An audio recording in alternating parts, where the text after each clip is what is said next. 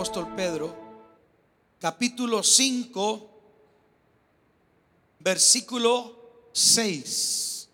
Primera de Pedro, capítulo 5, versículo 6. Humillaos pues bajo la poderosa mano de Dios, para que Él os exalte cuando fuere tiempo, echando toda vuestra ansiedad sobre Él, porque Él tiene cuidado de vosotros. Lo leemos una vez más. Humíllense pues bajo la poderosa mano de Dios, para que Él los exalte cuando fuere el tiempo, echando toda vuestra ansiedad sobre Él, porque Él tiene cuidado de vosotros. Quiero hablar del poder de la humillación. El poder de la humillación. ¿Qué sería la antítesis? Lo contrario de la humillación. ¿Qué sería? La soberbia. La soberbia. La Biblia nos dice que antes de la caída es la soberbia. Una característica, una señal que anuncia que anuncia como campanas fuertes la derrota de una persona en cualquier área de su vida es la soberbia. Y la soberbia es una señal que anuncia, así como el carro le indica con un, un foco que prende que algo no está trabajando correctamente, la soberbia en nuestra vida puede ser una indicación de que algo malo o muy malo nos puede a nosotros ocurrir. Por eso Dios dice que Él resiste a los soberbios, pero que Dios da gracia a los humildes. Dice que aquel que es más sublime que los cielos y que los cielos de los cielos no pueden contener, sin embargo ese Dios habita con el humilde y con el contrito de corazón. Ahí está el Señor. Y al soberbio dice que Él lo resiste y al soberbio lo mira de lejos. Así Dios trata al soberbio. Habita con el humilde. Se deleita con el humilde. Acampa en torno al humilde. Defiende al humilde. Es escudo alrededor de él. Pero al soberbio Simplemente Dios lo mira de lejos, dice otra versión. Lo resiste, no lo soporta. Por eso yo encuentro que el poder de la humillación más que nada nos enseña una actitud de confianza y dependencia de Dios, porque le conocemos. Una persona que no conoce a Dios no sabe lo que es humillarse. Y si hay algo que el Señor quiere enseñarnos a nosotros, es a ser humildes. En Mateo 11, 28, cuando Jesús le dice, vengan a mí todos los que están trabajados y cargados, que yo los voy a hacer descansar, les dice, lleven mi yugo sobre ustedes y aprendan de mí que soy manso y humilde de corazón. La humildad es un distintivo que nos va a abrir puertas. El poder de la humillación, escuche, es una llave que nos abre puertas del cielo y puertas en la tierra. La humillación es una herramienta que Dios nos ha dado incluso para accesar a lo sobrenatural, al terreno de los milagros. No ocurre el terreno de los milagros si antes no antecede una actitud de humildad. de humillación. Pero qué difícil nos resulta humillarnos. Qué difícil nos resulta ser humildes. Esta carne que tenemos es traicionera. Está viciado el viejo hombre a nuestros delitos, dice la Biblia, a los pecados. Esta carne no quiere orar. Esta carne no quiere buscar a Dios. Esta carne no quiere hacer todo ejercicio espiritual que me va a ayudar. Mi carne no lo quiere. Mi carne dice, no necesito orar. No necesito leer la Biblia. Con lo, con lo que vaya y me siente ahí, que hablan, con eso es más suficiente. Y la Biblia está, escuche, intacta y polveada. Y nuestro espíritu no está practicando lo que es la humildad. Pero yo encuentro que es bueno humillar el espíritu con los humildes que repartir despojos con los soberbios. Porque en la vida hay dos maneras en que nos vamos a humillar. Usted sabe que un día el mismo ateo, el mismo blasfemo, el mismo inicuo, un día se va a doblar su rodilla y dice la Biblia que toda rodilla se doblará y toda lengua confesará que Jesucristo es el Señor para gloria de Dios. Un día el ateo va a tener que doblar sus rodillas. Escucha, a lo mejor del otro lado de la eternidad. Pero toda rodilla se doblará. Es decir, la soberbia llegará el momento en que no podrá existir, sea por, por vía de la experiencia de conocer a Dios y que por voluntad propia yo decido humillarme o porque no queda otra sino que tendrá que humillarse mucha gente, pero ya dentro de una acción punitiva. Ya no se trata de que si quiero, es que no, no vas a tener. Yo quiero pensar que cuando mucha gente cruza el umbral de la eternidad sin Cristo, quiero imaginarme que hay mucha gente que llega al infierno y dobla sus rodillas y clama a Dios, pero ya es demasiado tarde. Por eso Dios dice, buscar a Dios mientras pueda ser hallado y llamarlo en tanto que está cercano. Pero hay una manera muy especial, humillarnos nosotros mismos delante del Señor. Reconocer que Él nos hizo y que no nos hicimos nosotros a nosotros mismos. Que todo cuanto tenemos, poseemos, ha sido porque ha sido un don perfecto del Dios bueno que nos envía toda gracia y todo don perfecto. ¿Por qué no nos humillamos? No nos humillamos cuando creemos que nosotros somos autosuficientes, que tenemos el control y que todo lo podemos. Pero aquel que conoce a Dios sabe que no puede recibir nada del hombre si no le fuere dado de arriba. La humillación es la, la, la llave que nos lleva a la gratitud y la gratitud es otra llave que nos lleva a tener la posición de poder recibir más. Yo encuentro que hay gente escuche, que Dios no le da más, no porque el diablo sea muy poderoso o porque Dios no le ame. Hay gente que Dios no le va a dar más, simple y sencillamente porque no tiene una actitud de gratitud. Y no tiene una actitud de gratitud porque ha aprendido el concepto y el principio de lo que es humillarse delante del Señor. El salmista dijo, bienaventurado el pueblo que sabe aclamarte, andará siempre a la luz de tu rostro. Aclamar es alguien que se humilla para reconocer la grandeza de otro.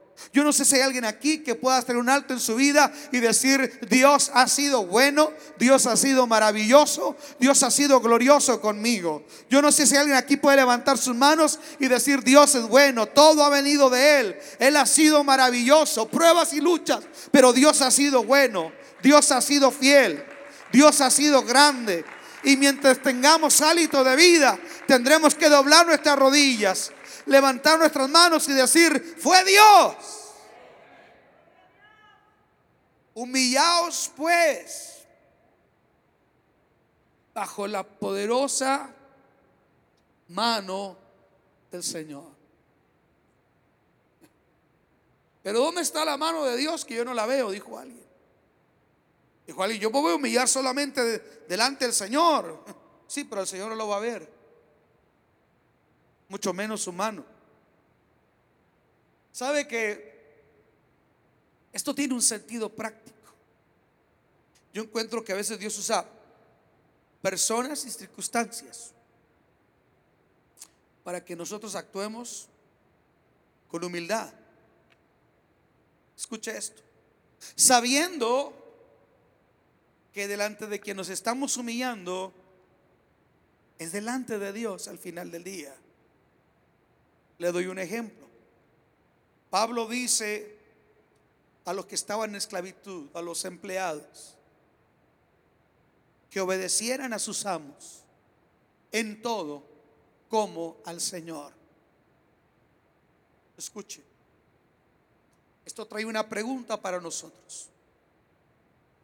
¿Cómo somos nosotros como empleados?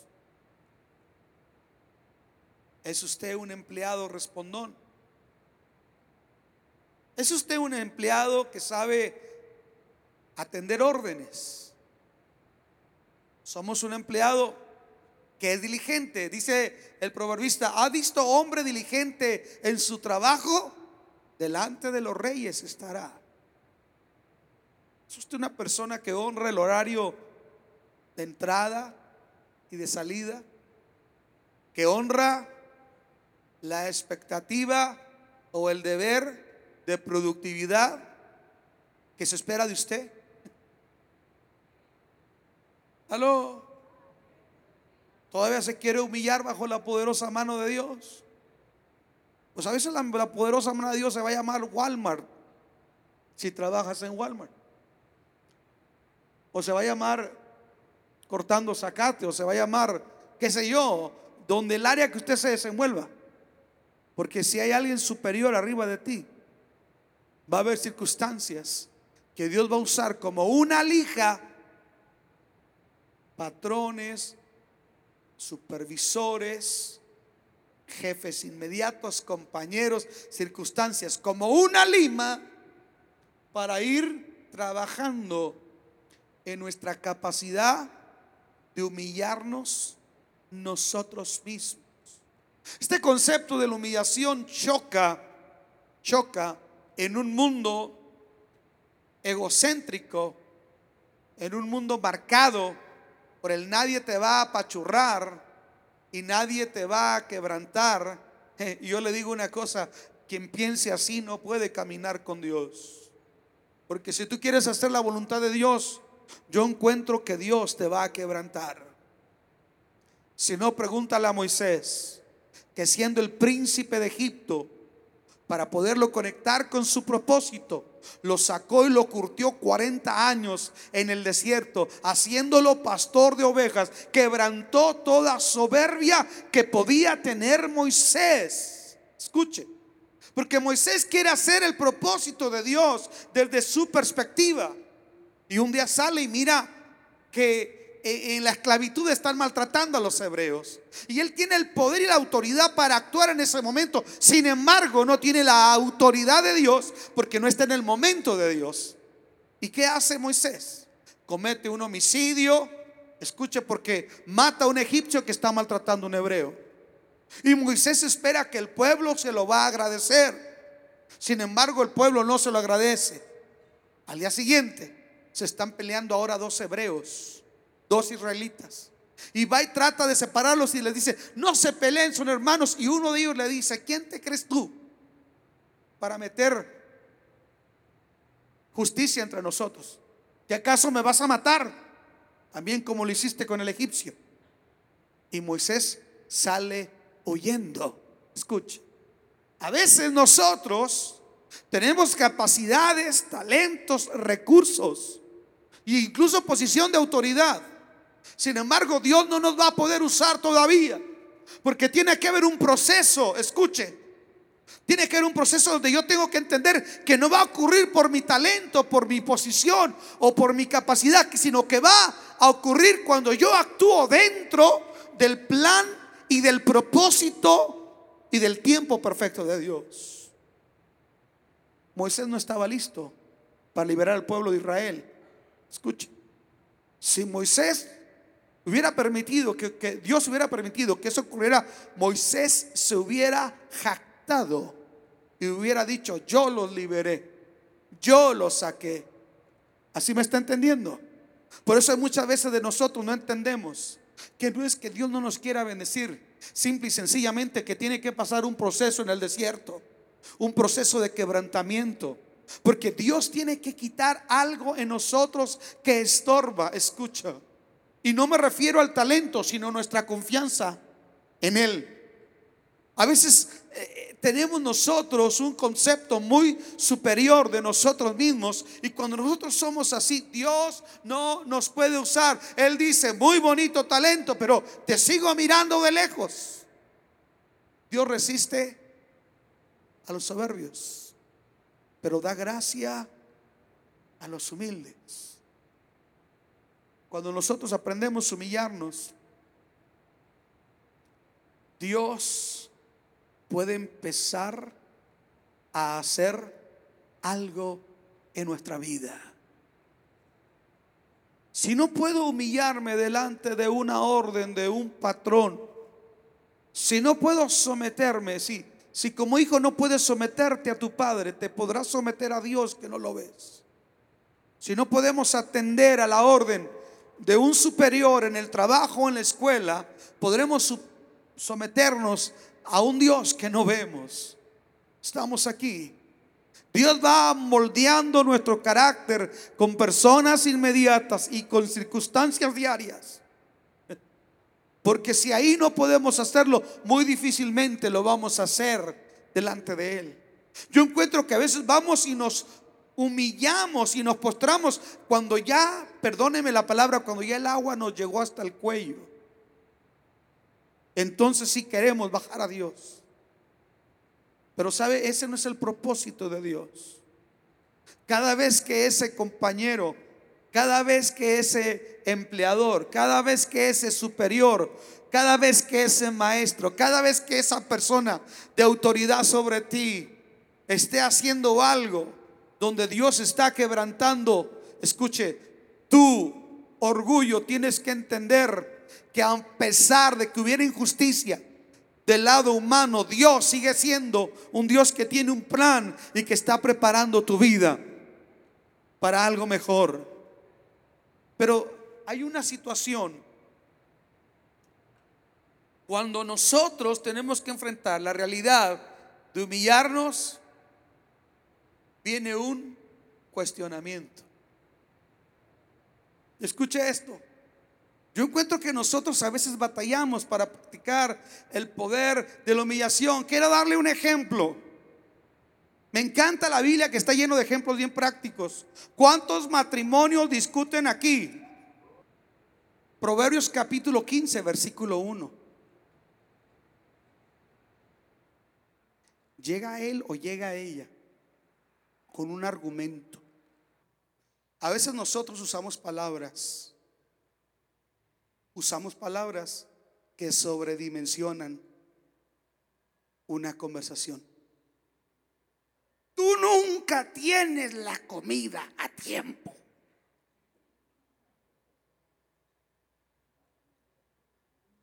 Van a cielo vista. Y usted se parquea allá al último porque le gusta caminar. Y ellas traen tacones. Entonces, ¿para qué se los ponen si no quieren caminar? Tú siempre te estacionas allá, tan lejos. Tú nunca, tú siempre, tú nunca, tú siempre están sobredimensionando. Estamos exagerando. ¿Eh? ¿No? No estoy exagerando. Se dice que esas palabras no se deben de usar tú nunca y tú siempre. Pero Proverbios 15.1 dice, la blanda respuesta quita la ira, mas la palabra áspera hace subir el furor. Pues como quieras quiero.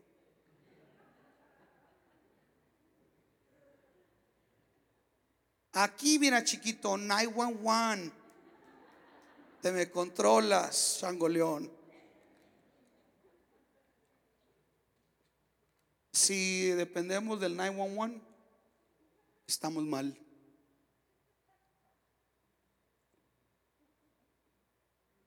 Decía que la mejor manera, el otro día que hablaba sobre relaciones humanas, la mejor manera de arreglar un conflicto es no ver al transgresor por lo que hizo, sino ver más allá un mal día, un mal momento, algo, mucha hambre, ella está en sus días, qué sé yo, pero ver más allá. Y cuando usted ve más allá, sabe que esa persona no es la transgresión. Entonces no tiene problema para no contestar igual. La blanda respuesta. Calma la ira. Pero entre tanto, hermano, ahora vamos a volver a, a, a la realidad también de eso. Mientras tanto, uno dijo una hermana, es que da corajito, pastor. ¿Sí? Da corajito. ¿Y qué hacemos con el coraje, con la frustración, con la ofensa? ¿Cómo la procesamos? Porque esto de humillarse no es solamente para que usted se doble de rodillas y hable con Dios, es mucho más allá. Es mejor dicho, una señal de que usted lo hace en ese sentido es cómo va a relacionarse usted con los demás. Yo encuentro que Pedro nos da un consejo. Quiero que lo vea conmigo. Primera de Pedro capítulo 5, el versículo 7.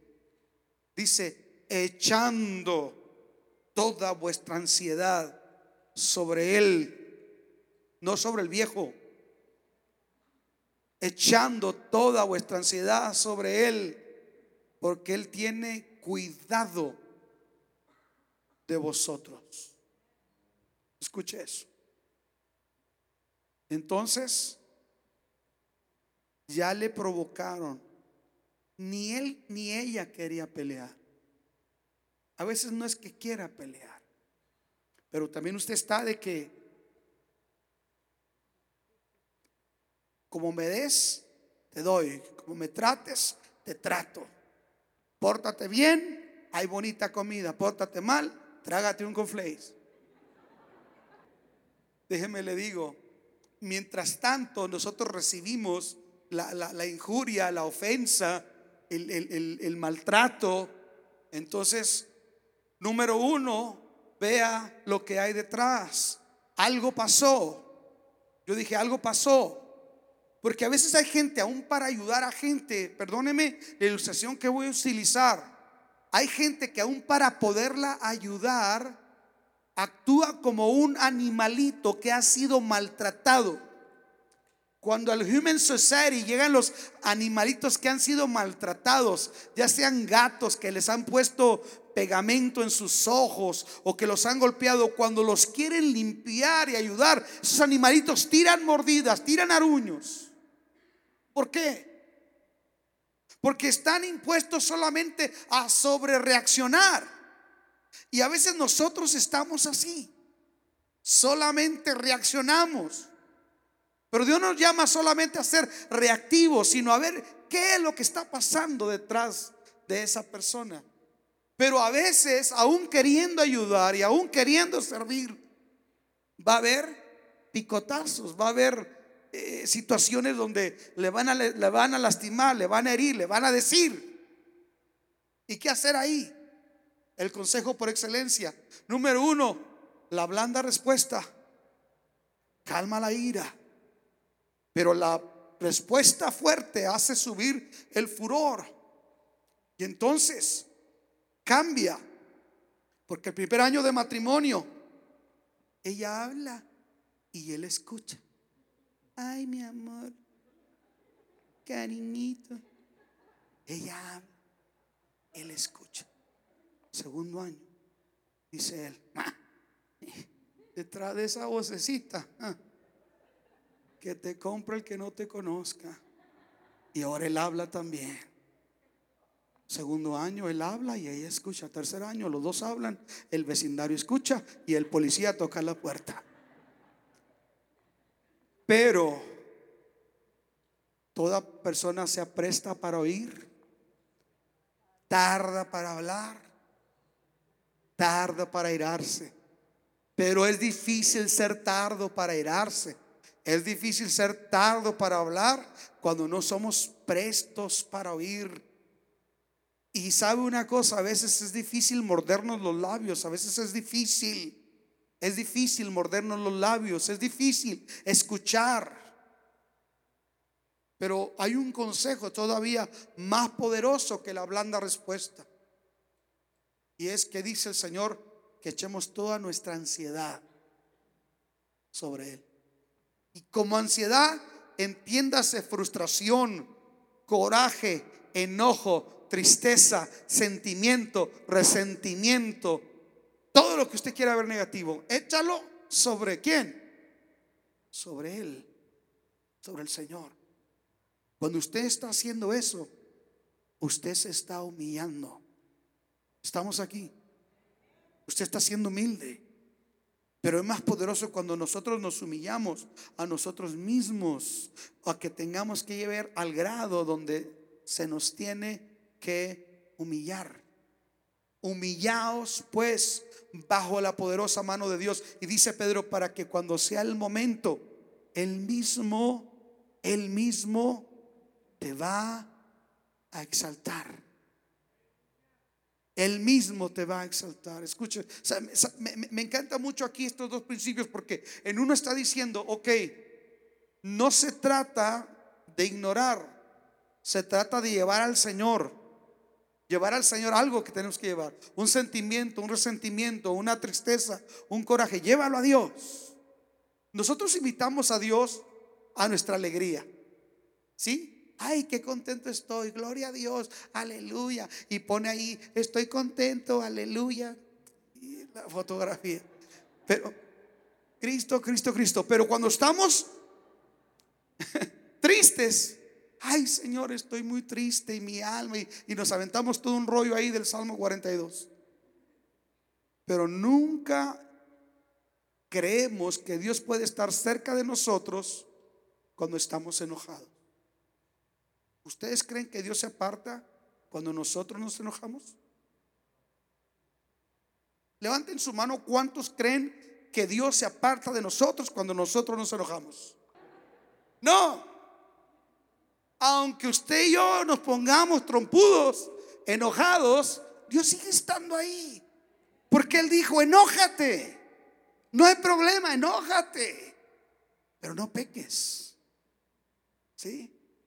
Y no dures todo el día y te vayas a dormir enojado porque te contaste, te acostaste enojado y te levantaste amargado.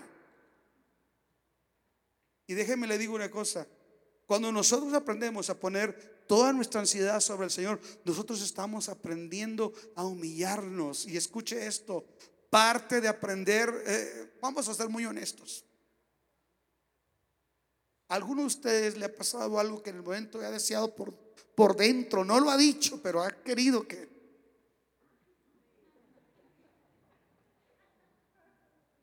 Es que ese hermano le hizo así, que quiere hacer pedacitos, picadillo. ¿Alguna vez ha deseado que alguien se muera? Alguna vez por dentro le he dicho a alguien, maldito. Todo eso se acumula y todo eso nos afecta. Tenemos que ser como una computadora que se defragmenta.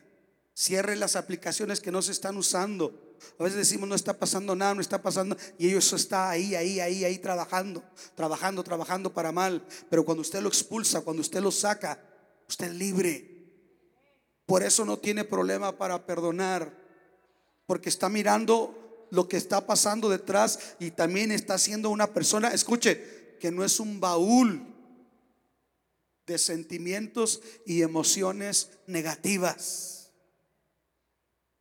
En la Biblia hay un ejemplo de reconciliación. Me gusta mucho porque está muy humano, pero muy claro.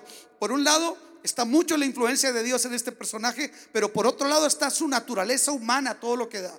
José, el soñador. Usted conoce la historia. Sus hermanos no lo querían, le tenían envidia. Parece que era el favorito de su padre Jacob. A él le regala el, la túnica de colores. Siempre le está hablando de sus sueños. Y déjeme le digo una cosa. Cuando usted está hable y hable de sus sueños, la gente le va a tener envidia. Cálleselos para usted.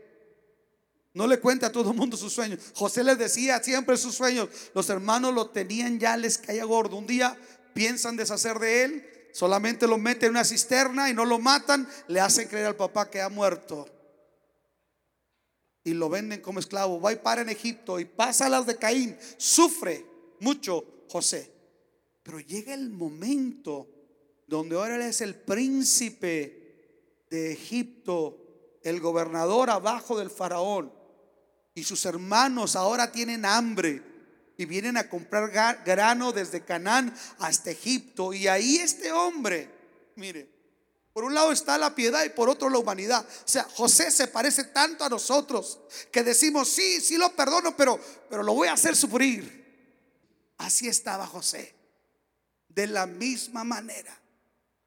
Sí iba a perdonar a sus hermanos, pero los empieza a hacer sufrir. A hacer sufrir. Hasta que llega el momento donde José ya no aguanta. Yo no aguanto. Porque déjeme le digo una cosa. Si usted y yo tenemos al Espíritu Santo, no podemos mantener por mucho tiempo una actitud de arrogancia y de soberbia. No podemos resistir mucho la voz del Espíritu Santo que nos dice, perdona. No podemos resistir por mucho tiempo la voz del Espíritu Santo que nos dice, olvida. No podemos resistir por mucho tiempo la voz del Espíritu Santo que nos dice, considérate a ti mismo. No sé que un día tú necesites también del perdón.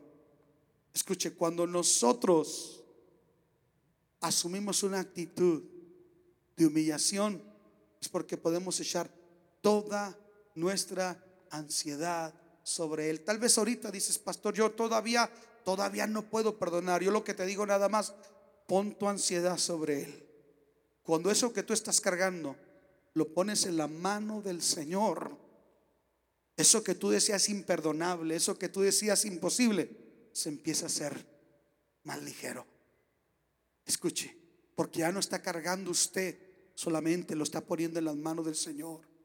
Y una vez que usted pone su carga en las manos del Señor, usted encuentra que es más fácil voltear a ver a alguien y decir, te perdono en el nombre del Señor. Yo no sé quién de nosotros el día de hoy, Dios le está hablando acerca de que se tiene que humillar. Yo no sé quién de nosotros. Lo que yo sí sé es una cosa.